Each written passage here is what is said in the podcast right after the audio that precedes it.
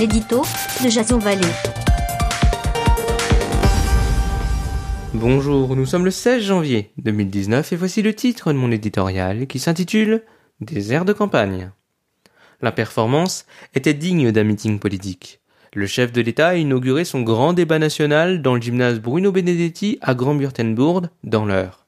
Un échange courtois mais direct qui aura duré près de sept heures. Après la lettre aux citoyens, voici venu le temps des doléances au maire. Si cette rencontre a été parallèlement retransmise en direct sur les réseaux sociaux, on se doute qu'Emmanuel Macron s'est attiré la foudre des internautes.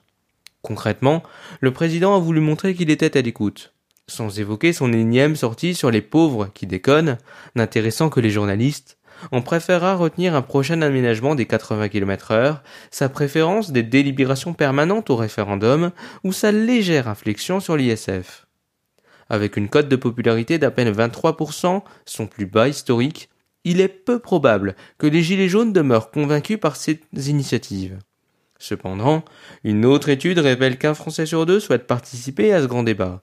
Pour l'heure, personne ne sait si un nouvel acte 10 se tiendra à Paris ou quelque part en province. Néanmoins, il serait bon, dans l'intérêt de tous, de stopper provisoirement les manifestations et de saisir cet ultime appel au dialogue.